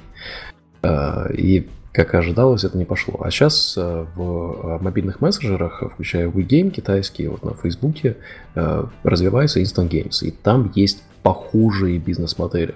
Поэтому, если вы работали раньше с флеш-играми, постучитесь к э, спонсорам, которые вот еще живы э, с флеш-времен, и спросите, работали ли они над Instant Games. А так я больше ничего не могу порекомендовать. Идите на, на Steam. Ой, нет, не идите на Steam, черт. У меня, к сожалению, нет, нет никаких э, таких секретов, которые я могу рассказать по этому поводу. Так, поехали а, дальше. Да. Да, двигаемся. Александр Иванов э, задает вопрос. Тормозят ли консоли техническую составляющую игр из-за слабого железа приставки? Тормозят, на самом деле, от себя хочу сказать, что тормозит на самом деле ПК. На всех проектах, которые... Окей, я работаю сейчас в компании, которая делает движок достаточно технологичный, наши игры достаточно красивые. Всегда проблемы, никогда не проблемы с консолями, всегда проблемы с ПК. Проблема с ПК в том, что у тебя есть полпроцента нормальных компьютеров и 99.5% э, тостеров, которые собраны не пойми кем, не, не пойми на, на каких основах, не пойми, э, чем, чем люди руководствовались. То они, они могут поставить блок питания на, на 400 Вт и GeForce 1080, они могут поставить э, память медленную и этот. А все связано с тем, что у нас есть полуграмотное население пользователей компьютеров, которые смотрят э, на основные составляющие и не смотрят на то, как оно все вместе с собой, между, между собой работает. То есть не смотрят, мне нужно 1080, потому что это самая крутая видеокарта. Окей. И мне еще нужно дешево, потому что всегда нужно дешево. Вот тебе 1080, ну только процессор мы тебе поставим предыдущего поколения, э, и материнку поставим тоже предыдущего поколения, и э, память у тебя будет э, медленная. Но зато памяти будет много. Ты же хочешь 32 гигабайта? Вот тебе 32 гигабайта, только она очень медленная. Но никто на все эти вещи уже не смотрит на показатели. Люди смотрят на ключевые показатели на процессор, причем не столько на, сам, на, на процессор, как на, на поколение, сколько на частоту процессора, хотя сейчас изменяется. Смотрят на видеокарту, смотрят на оперативную память. Все. И сборщики компьютеров оптимизируются по этим параметрам. Они не думают про то, как система... Есть такое понятие холистик, когда подходят со всех сторон к решению вопроса. Так вот, никто так к сборке компьютеров не подходит, кроме случаев, когда люди собирают компьютеры сами, и кроме случаев, когда э, ты заказываешь э, топовый компьютер у какой-то из э, ну, серьезных компаний, там, которые этим занимаются, ну, Quiet PC, Alienware и так далее которые э, смотрят на вопрос э, в целом. И это вызывает э, ситуацию, когда у тебя формально, да, на этом полпроценте железа игра может выглядеть офигенно. На практике ты должен делать так, чтобы она выглядела нормально на 99,5 процент остального железа. И при том, что э, владельцы этого железа, они абсолютно уверены, что у них как раз они в те самые полпроцента входят. То есть я сейчас, если думаю, у нас э, в аудитории подкаста, у всех вот, все в этих полпроцента входят. На самом деле нет. На самом деле у многих людей э, собраны компьютеры, что самостоятельно собранные, что заказанные, это этот колос на глиняных ногах. Это машины mm-hmm. не предназначены для нормальной игры. В этом плане консоли, понятно, что сейчас нынешнее поколение устаревает, понятно, что через несколько лет будут новые, новые PlayStation, новые Xbox, скорее всего, Xbox опять будет быстрее, чем PlayStation. Это все понятно. Но они, по крайней мере, собраны разумно. У них нет э, таких страшных узких мест. Потому что когда у них были узкие места, они проигрывали консольную гонку. Поэтому сейчас Сейчас они к этому подходят гораздо э, более разумно, со всех сторон сообщаются с, и с разработчиками движков, с разработчиками игр и думают о том, как эта система будет использоваться в ближайшие несколько лет. В то время как разработчики, создатели компьютеров, сборщики компьютеров, для них это совершенно не важно, их задача продать тебе железку, а если ты через два года или через год придешь за новой железкой к ним, это замечательно, это все, все, все получилось, как и планировалось. Ну, слушайте, Поэтому... далеко ходить не надо, можно да. открыть Hardware Survey, что я сейчас сделал на Steam, mm-hmm. и вот Сергей упоминал 1080, она есть только у 2% э, игроков. Mm-hmm. Самая популярная карточка это 1060 уже, что, кстати, не может не радовать это 12%, потом 1050 Ti 860, э, дальше 960 и все ниже уже там э, в процентном соотношении. То есть, а 1080 Ti вообще 1% игроков. А, похожая ситуация на самом деле с Android против Apple. Uh-huh. То есть по техническим спецификациям Android выглядит всегда гораздо сильнее. На практике Android заточен под Э, всплески продуктивности, то есть он, он может тянуть такую же продуктивность, как тянет Apple девайс, 10 минут. Apple девайс может тянуть ее 2-3 часа, а Android девайс может тянуть ее 10 минут, после этого он дохнет. И за исключением там реально топовых устройств вроде самсунговских, над которыми все смеются, но Samsung, по крайней мере, на это обращает внимание. А, большинство э, этих корейских азиатских устройств это очень хороший экран и отвратительные внутренности, отвратительная начинка. И на тестах он себя показывает замечательно только потому, что тесты и длятся 10 минут. Они, собственно, все занимаются тем, тем самым, за что Volkswagen а, заплатит большие штрафы. Они занимаются оптимизацией под, э, под тестирование. А, абсолютно та же самая uh-huh. картина. У меня у самого Android, если что, у Миша Android, я э, Целый понимаю, день уже пользуюсь Android, да, еще да. не умер. Я, я, я, я понимаю, о чем я говорю. Вот. Ну, ну и все, Apple, я не знаю, о чем я говорю. А, ну, то есть нет, ПК не тормозят. А вот у нас наоборот. Ну, в плане, э, то есть, то у вас понятно, консоли вы, тормозят. вы работаете с движками, но вы сами движок пилите, да, mm-hmm. то есть для вас консоли это как когда э, одна конфигурация, это понятно, это очень легко и все все, ну, вы знаете, как делать игры. А когда работаешь с а, кучей а, маленьких команд, а, особенно многих а, начинающих команд, когда вот студенты делают игру на геймджеме, да, а, вот у нас игрушка Cluster Track, а, мы ее переписывали уже три раза. Первый раз мы ее переписали а, под а, PlayStation и Xbox, а второй раз мы ее переписали под Nvidia Shield, а, и вот сейчас третий раз под Switch. Mm-hmm. И тут просто вопрос в том, ну понятно, это Unity, это немножко другой движок, но э, в целом э, тут э, вопрос в том, э, если вы сразу же разрабатываете под консоли, у вас маленькая команда, и тормозят ли техническую составляющую игры из-за слабого железа приставки, вот вопрос у нас был, вам нужно будет больше времени провести на то, чтобы оптимизировать под эту платформу. Или, если вы сначала разрабатываете под ПК, но это уже будет вопрос, насколько хорошо сделает за вас порт. То есть, ну, Вопрос сложно так э, ответить с моей перспективы, потому что э, тормозят ли консоли техническую составляющую, ну да, там железо требует больше оптимизации. Это логично и это понятно. Э, но потом мы все смотрим на то, как э, Zelda выглядит и э, mm. насколько она ну, потрясающих технических э, вершин достигла. Э, тут ну, нету однозначного ответа. Это зависит чисто от разработчиков и разрабатывали они игры под консоли до этого. Если вы до этого не разрабатывали, ну, блин, пожалуйста, берите на ПК и найдите хороший портхаус. Окей. Ага. Тоже. Я хотел сказать еще, что вопросы больше не принимаются, потому что нам тут уже накидали. Мы еще тут час, наверное, просидим. Oh а, надеюсь. Mm. А, давайте следующий а, вопрос опять задает Продайн. Вопрос к тебе, Алекс. Как Tiny Build относится к мультиплееру клиент-клиент? Ну, то есть peer-to-peer мультиплеер, я его ну, обожаю. Да. Я, я люблю игры, которые не требуют uh, dedicated серверов. Uh, у нас сейчас есть две, uh, Speedrunners и Streets of Rogue. Uh, обе используют uh, систему авторитетно um, authority peer, ну, то есть там uh, клиент на клиент и один клиент авторитет. И если авторитет западает, то мы передаем на другого uh, клиента авторитет. Uh, да, это гораздо легче, чем держать пол своих серверов. И вот мы э, будем анонсировать на E3 первую игрушку, в которых будут dedicated сервера, и меня это, ну, я мало сплю сейчас из-за этого, потому что там столько зависимостей совсем. У нас был подкаст, угу. прошлый подкаст был как раз про, про peer-to-peer и э, клиент-сервер. Если интересна эта тема, послушайте. Да, там про, до, про достоинства, недостатки и вот это вот все. Угу. А... Можно ли фрилансерам иметь стабильный заработок, спрашивает Джокер Лайт. Я боюсь, что определение фрилансера это как раз то, что человек у него нестабильный заработок, но зато больше гибкости и свободы. Ты знаешь, я вот сейчас э, знаю парочку э, фрилансеров, ну, под фрилансером понятно, да, кто вот, э, контрактная mm. работа. Вот сейчас э, был один э, у меня э, парень, когда мы первый раз познакомились, ему было что-то 14 лет, что-то такое, да, а сейчас ему за 20. Э, у него э, забукано время на 7 месяцев вперед. И причем, ну, там не важно, сколько ему денег сейчас платишь, и вот, вот все равно, сори, у него сейчас контракты. Э, Нет, хорошим ну... фрилансером, ну, можно. Нет, скажем так, хороший фрилансер, он и, и денег заработает, и ну, стабильность с, с фрилансером всегда будет меньше, чем с, контракт, с, со штатным сотрудником.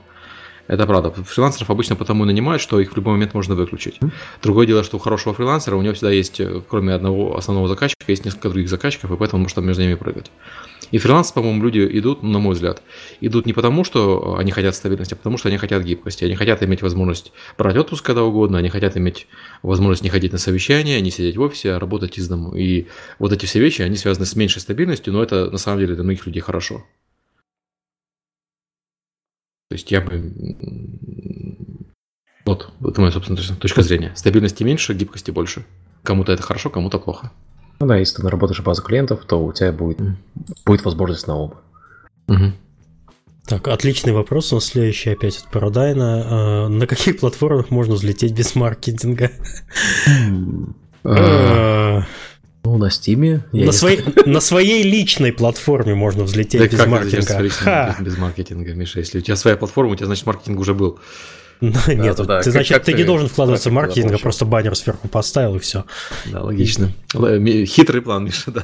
Надо быть гейбом, чтобы взлетать без маркетинга. в маркетинг платформы, и тогда не надо вкладываться в маркетинг игры. Хитро. Я, честно говоря, не думаю, что можно где-то взлететь прям вообще без маркетинга, но легче взлетать с маленькими маркетинговыми бюджетами, на мой взгляд, на консолях на PlayStation и Xbox и Switch. Да, там не так часто проекты появляются. Вот сейчас с маленьким, не сказал вообще, с маленьким ну, Окей, а если рассмотреть абсолютно вот все три платформы, я себе ни разу не вино только что налил, что вы не слышали.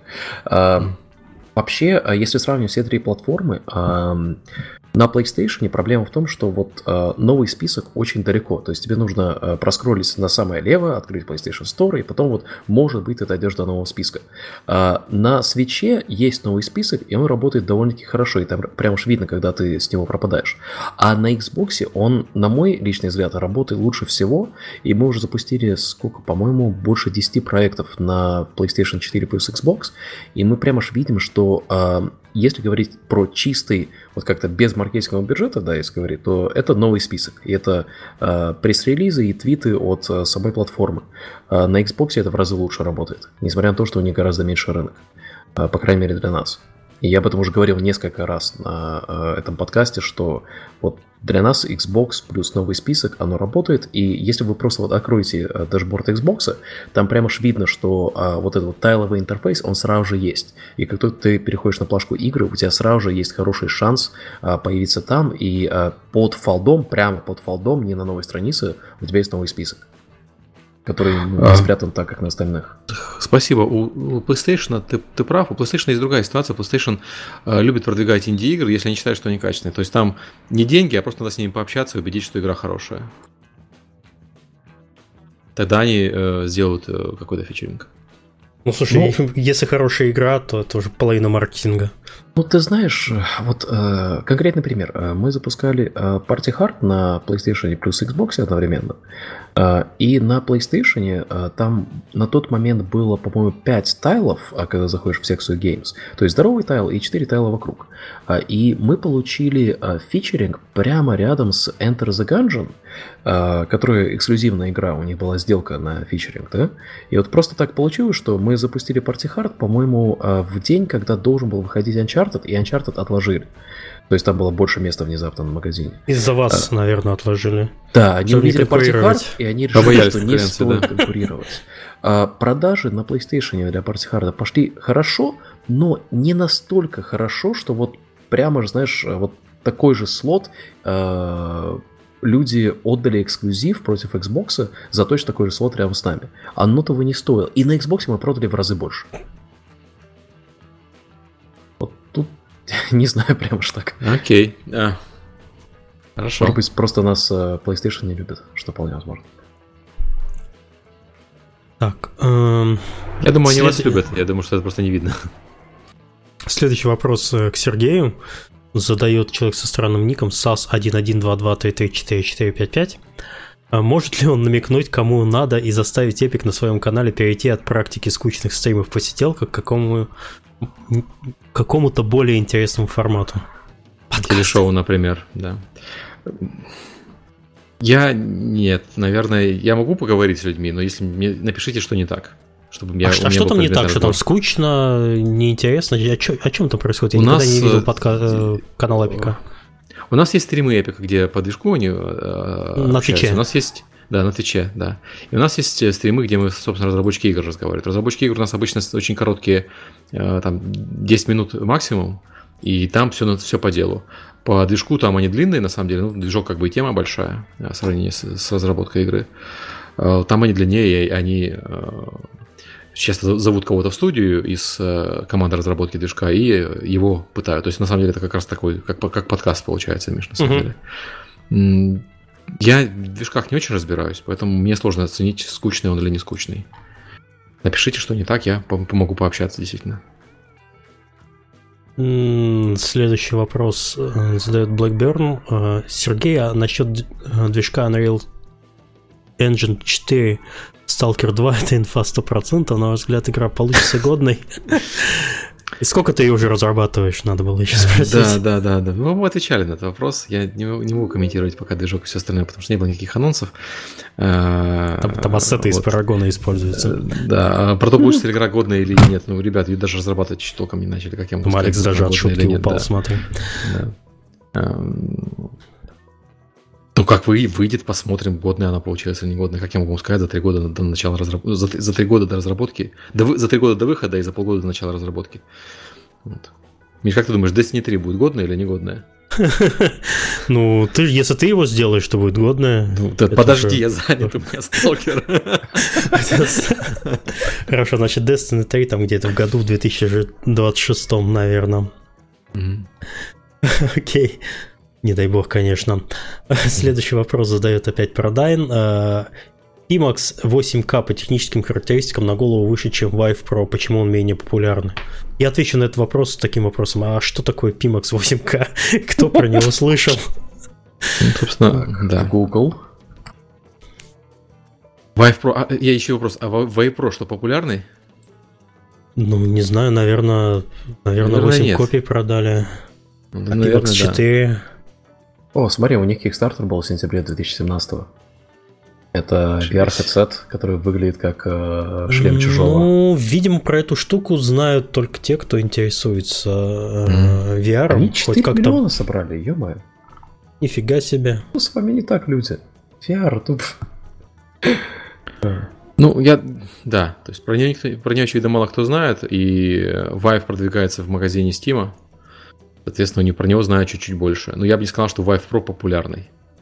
Проблема с Vive Pro я объясню вкратце. Эм, когда его одеваешь, э, да, там видно, что вот дисплей чуть получше, что вот чуть более комфортно, но когда ты начинаешь двигаться э, в бок, эм, они что-то сделали с весом э, по сравнению с предыдущими хедсетами, что когда ты вот имеешь инерцию влево-вправо, оно как бы чуть-чуть тянет тебя не особо сильно, то есть оно со стороны незаметно, но когда ты внутри виртуальной реальности, вот эта вот дополнительная инерция мне не становилось плохо никогда.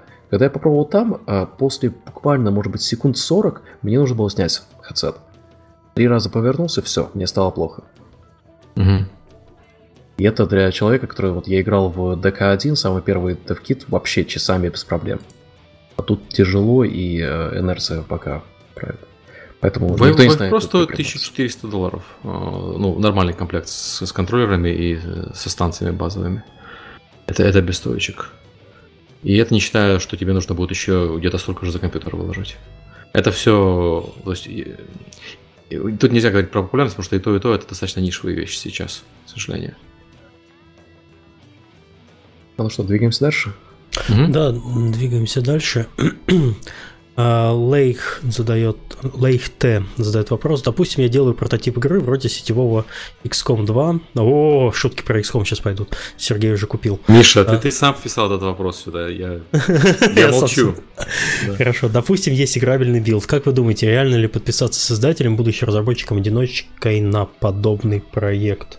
Вот у нас есть издатель в подкасте случайно совершенно. Как ты думаешь, издатель можно подписаться? Подпишешь ну, вот сейчас прям в эфире. Подписаться можно что угодно. И как бы вот мы тут шутили раньше про то, что там есть куча ассетов, игры нету, но как mm. бы и на такое тоже куча издателей подписывается.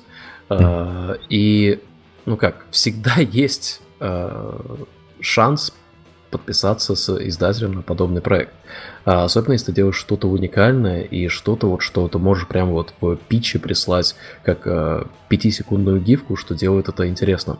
А тут просто вопрос еще э, жанра, э, насколько он идет, насколько у издателя э, есть игры в схожем жанре и опыт продвижения этой аудитории, которая заинтересована в этом жанре. Возможно, mm-hmm. ре- реально ли подписаться? Да, реально. А, если вы издатель-одиночка, правда, э, как э, разработчик одиночка, э, разработчик-одиночка, если как написано в этом вопросе, то, ну, тут становится вопрос, а сможешь ли ты как одиночка разработать проект, который сможет конкурировать с ожиданиями этой целевой аудитории? А, или если ты хочешь скелиться, то если у тебя опыт работы в большей команде или ведения большой, большей команды, то есть тут зависит от скопа проекта, от типа проекта, и э, есть у тебя какая-то уникальная фишка, за которую зацепится издатель. Хороший вопрос. Самое время издателю, разработчику одиночки подумать над вопросом от разработ... издателя одиночки. Этот мир, в этом мире все да. одиночки. А, следующий вопрос Супер Гличмен задает. А, взлетит ли новая платформа Congregate Cartridge? Они собираются отдавать 100% разработчиков до получения продаж на 10 тысяч долларов. Ну, это, это наверное, ближе к Алексу вопрос. Это, это на самом деле смешной маркетинг, отдавать 100% до получения 10 тысяч. То есть, да, ну, это, это на самом деле, да. И у меня это долгая история с Congregate, а, потому что они были конкурентами, когда я работал в Spell Games. А потом их же купили а, GameStop, а сейчас их mm-hmm. купил какой-то сторонний фонд, инвестор, черт его знает. Я общался с Эмили Грир, с основательницей, mm-hmm. как раз на GDC мы ужинали. Э, в большой группе людей и вот э, про картридж э, пообщались. А, это, это идея отдавать 100% разработчику до получения продаж на 10к. Но вопрос, кому это надо? Сейчас а, есть куча платформ, которые, вот, например, сейчас вышел игрушка в топе на Steam держится, называется Raft. А, это изначально был просто прототип, выложенный на Itch.io и куче других бесплатных платформ, где инди-разработчики просто могут выкладывать свои альфа, да, и могут там, например, донат делать, или там могут сделать Patreon и делать девлоги на YouTube. Ну, вопрос первый это кому это надо, еще одна платформа типа картриджа, а второй, актуально ли вот это вот Э, предложение, уникальный selling point отдавать 100% разработчику до получения 10к. Э, мне кажется, что у Congregate совершенно другие э, сильные стороны сейчас, и это не совсем правильный фокус, потому что они, вот, например, издали Adventure Capitalist, может, помните, висело в топах на Steam долгое время, mm-hmm не в топах э, платных, а в топах онлайн, потому что это бесплатная игра. А, и она э, продвигалась как флешка изначально на Kongregate, где была здоровая аудитория, и эта аудитория потом пересекла на mobile и на Steam. И вот это, это то, как нужно э, развивать такой бизнес, на своих силах идти. Э, они делают вот свою платформу типа Kartridge. Э, Adult Swim имеет прекрасную историю успеха, когда они начинали с флеш-игр, и потом эти флеш-игры успешно на mobile и на Steam э, пере, переформировались под формат того, чтобы издавать премиум игр.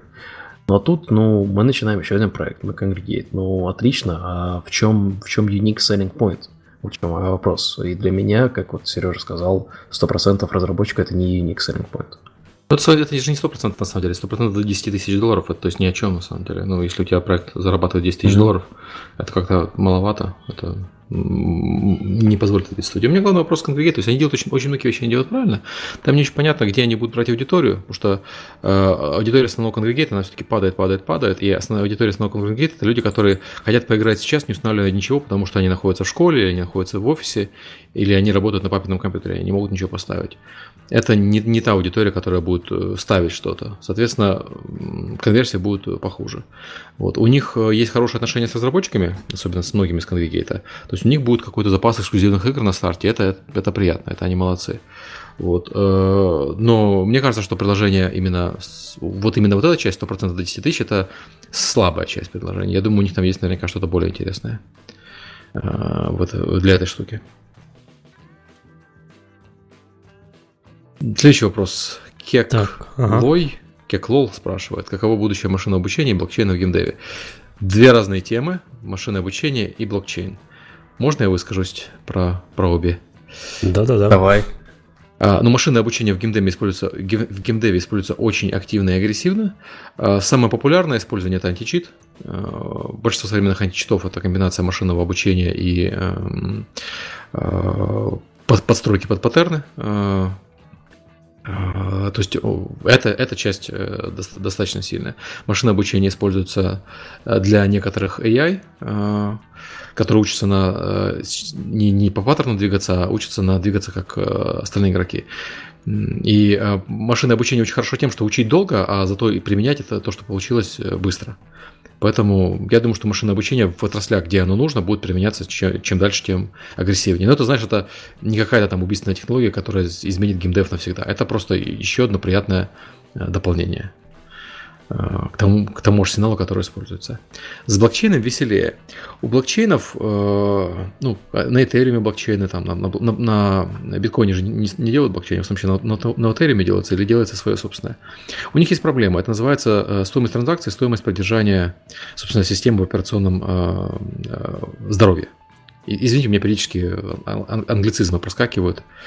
Это индустрия у нас такая, не только место жительства. И э, проблема всех этих э, систем на блокчейне в том, что они, э, по сути, будут похоронены, если они станут популярными, похоронены под собственным весом. Э, потому что стоимость э, транзакции нарастает по мере э, нарастания размера э, сети, потому что смысл блокчейна как раз в том, что они синхронизируют, синхронизируют всех со всеми. Даже в системах, когда синхронизируют не всех со всеми, синхронизируют только часть со всеми, все равно э, они зависят от распределенности, они не могут полагаться на некоторое, на некоторое число э, доверенных узлов. И э, нарастающая стоимость э, в ресурсах, э, в ресурсах процессора, в электричестве, она делает каждую следующую транзакцию все более и более долго. Сейчас у нас Ethereum это 3 минуты транзакция. Вы представьте, покупаете игру на Steam, и у вас занимает эта транзакция при, по покупке 3 минуты. Ну, в принципе, не так страшно, потому что игра, игра еще скачаться должна и все такое. Но представьте, что у вас инап занимает 3 минуты. Это уже более раздражающе. И это при том, что Ethereum, он на самом деле и близко не так массово популярен, как Steam, например. А, представьте, что Ethereum станет реально популярен, то есть им будут пользоваться не только люди, которые инвесторы и спекулянты, но и на самом деле массовая аудитория, и будут транзакции, соответственно, совершаться больше, чем сейчас. А, будут совершаться транзакции, как совершается на Steam.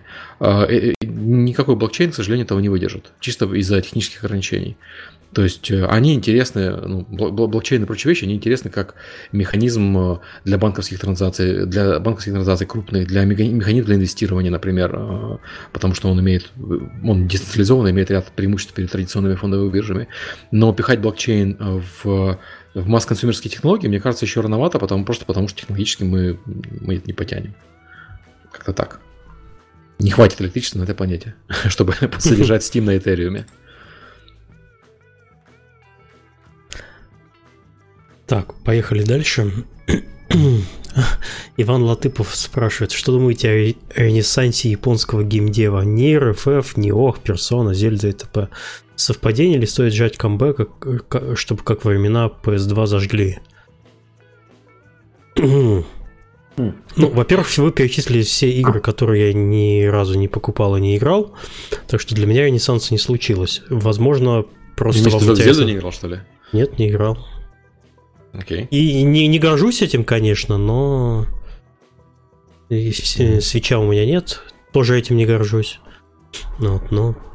В общем, ответ, э, отвечает Александр Друзь, у которого есть и Switch, и Зельда. А, Алекс? Или, или ты про меня? Да, оба друзья. Мои друзья. А, я на самом деле играл в как раз во времена PlayStation 2, играл в кучу японских игр, и Честно признаюсь, я сейчас играл из всех перечисленных только в Зельду. Э, Final Fantasy мимо меня прошел, Persona тоже, Нир Автомата я открыл, минут 10 побегал и потом пошел, по-моему, в PUBG играть. А, как-то, ну, что я думаю об этом ренессансе? Ну, я отыграл свое, вот ощущение, что сейчас э, куча людей mm. либо играют первый раз, либо вот открывают для себя второе дыхание. А у меня было просто много лет, ну, как период лета, когда летние каникулы, когда ты закупаешься дисками и зависаешь в каком-нибудь там Текине, в Зельде, в чем-то еще. А, у меня нет, э, у меня недостаточно информации, чтобы говорить про ренессанс э, э, японского геймдева. Мне кажется, у них был краткий период, когда им было тяжелее, тяжело, потому что они не успели перестроиться под этот современный цифровой мир с загрузками и всем остальным, они по-прежнему ориентировались на ритейл, на ритейл и прочее. Но они этот период пережили, и сейчас они возвращаются к прежней ситуации. Плюс у них был период, когда они пытались сделать игры под западную аудиторию, у них не получалось, потому что это как, как когда э, русские пытаются делать игры под западную аудиторию, первое время не получается. Начало получаться, то есть они все еще культурно э, легко идентифицируются как японские игры, но при этом они достаточно э, гайдзин-friendly, так сказать, чтобы в них могли играть и не японцы тоже. Я, в общем, рад, потому что чем больше разнообразия в разработке игр, вот у нас в русскоязычном сегменте принято ругать слово diversity, но в данном случае diversity крайне полезная штука, потому что чем больше разных игр из разных регионов от людей с разным культурным э, прошлым, тем интереснее у нас получается игровая индустрия. И я очень рад, что японцы вот там делают э, всякие интересные штуки по-прежнему. Я вспомнил единственную японскую игру, которую прошел за последние несколько лет, это был Evil Within. Первый и второй. Вот. И причем второй мне понравился больше, потому что они его очень сильно упростили. Потому что в первом происходит очень сложная сценарная штука, а во втором они сделали понятную историю про отца с девочкой, которая, ну, которую может, может понять даже такой человек, как я. Вот, особенно. Так что я все-таки больше привык к, к европейскому типу игр, и мне это мне это близко. Так, у нас осталось совсем чуть-чуть вопросов, и это, кстати, прекрасно, потому что уже скоро два часа, как мы угу. тут бухтим. А, Иван Лат а, это было только что. Да. А, вопрос задает Супер Гличмен. А, скоро стартует предзаказ от Atari VSC, новой консоли. Это еще одна возможность для Инди срубить денег, пока библиотека игр мала, каким стал э, Nintendo Switch, и будет ли поддержка от Unreal Engine 4. Что там вообще а... за железка внутри? Ну, слушайте, ты помните, Уя была такая консоль? Mm, вот, да. Вот мне кажется, что Atari VCS это то же самое примерно. Это э, у них ценовая аудитория, ценовая категория такая же, они 140 долларов стоят, и этот, э, железка там слабенькая достаточно, AMD с Radeon. Вот, э, мне кажется, ну, я лично не понимаю, зачем ее покупать, когда есть все остальные консоли. Вот. Кроме, кроме того случая, когда ты хочешь поиграть в старые игры от Atari. То есть это как, условно говоря, как вот Супер SNES Mini был, например. SNES Mini uh-huh. классная железка, потому что это самый простой способ поиграть в старые игры со SNES, э, если не хочешь заморачиваться с симуляторами. У меня, я в начале передачи говорил, у меня сын собрал, по сути, свой SNES Mini на основе м- этого... Ой, господи, Raspberry Pi. Да, поэтому нам такая, нам эта штука не нужна, мы можем и так играть. Но если нет сына, которого можно под это дело запахать, то всегда можно купить готовую железку. Э, и, и таких людей много, которые покупают такую готовую железку. Но делать под нее, под нее новые игры я что-то не сомневаюсь. Э, совершенно вряд ли. Я сейчас не могу найти информацию про какой-либо паблишинг, смотрю. Угу. А тут э, вот немножко другой вопрос, надеюсь, пару минут вашего времени э, займу. А что было бы, если бы Уя доставила то, что они обещали? Хороший контроллер, хорошая железка, вот все. Было бы ли у нее место? Потому что ажиотаж, я помню, до того, как это все сдулось, до того, как у себя а, на контроллере э, этот, это место, куда ты батарейки вставляешь, а, у тебя просто все съезжает и открывается. Это все отвратительно. Я просто помню, как на GDC ходишь, и там здоровый стенд УИ, и там куча разработчиков, и там финансирование было, и мы вот чуть не подписались с ними mm-hmm. на эксклюзивную игру. Я сомневаюсь, что она могла взлететь э, просто потому, что продвигать платформу это нужны такие серьезные финансовые вложения. Мы, мы говорили про маркетинг э, платформы перед этим. И у Уя у них просто не было таких э, финансов. И это раз. Два, любая новая платформа, она обычно ориентирована на в первую очередь ориентирована на энтузиастов. Потому что сначала приходят энтузиасты, а потом приходят все остальные.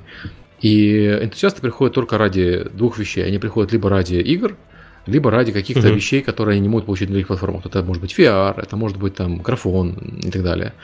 А у и не было таких технических вещей, которых не было на других платформах, потому что она ну, не, не могло быть, это была слабая платформа. Соответственно, mm-hmm. они могли полагаться только на эксклюзивные игры.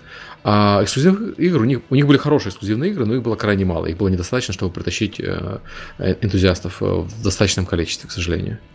Вот. То есть, если бы у них была больше библиотек эксклюзивных игр, возможно, они бы могли взлететь. Но я сомневаюсь. Потому что не, нет э, логической причины, по которой ты мог бы объяснить. Знаете, вот это все будет на UI, но не будет на гораздо более мощной PlayStation 4, на гораздо более мощном Xbox One. Все, кто подождал, все эти игры с UI, они вышли в итоге на всех консолях. Это так. Как-то так. Следующий вопрос от Сергея Клименко. Что думаете о решении ESRB отменить бесплатный рейтинг для цифры? А, ну, они же как отменили? Там же есть э, система самоответ... с ответов и вопросов. Мы сейчас... Э, господи, я забыл, как она называется, но мы ей пользовались.